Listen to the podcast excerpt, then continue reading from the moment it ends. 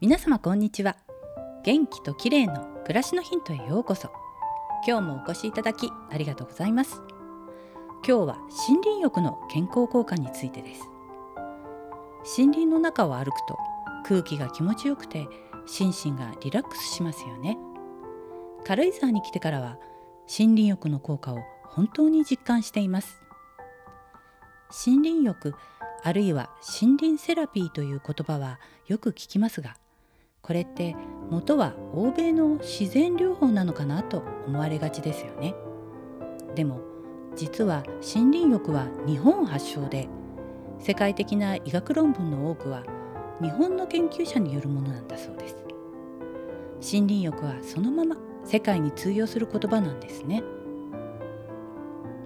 森林浴を週に1回行うと免疫機能のナチュラルキラー細胞の活性効果が1週間後まで持続するという研究結果もあるようです。免疫力を高める効果の他にも脳の前頭葉の活動を抑え脳をリラックスさせる。副交感神経を更新させる。ストレスホルモンのコルチゾール濃度が低下しストレスが減少するなどの効果があるといいます。こうした心理欲の健康効果は主に目や鼻などの五感刺激により神経や内分泌免疫などの恒常性維持機構の働きが高められるからなんだそうです。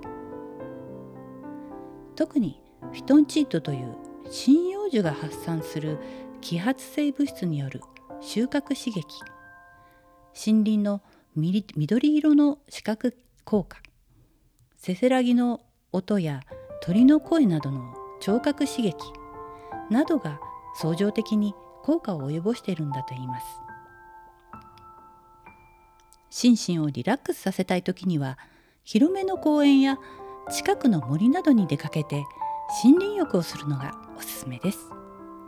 今日は森林浴の健康効果についてでした。最後までお聞きいただきありがとうございます。またお会いしましょう。友吉ゆき子でした。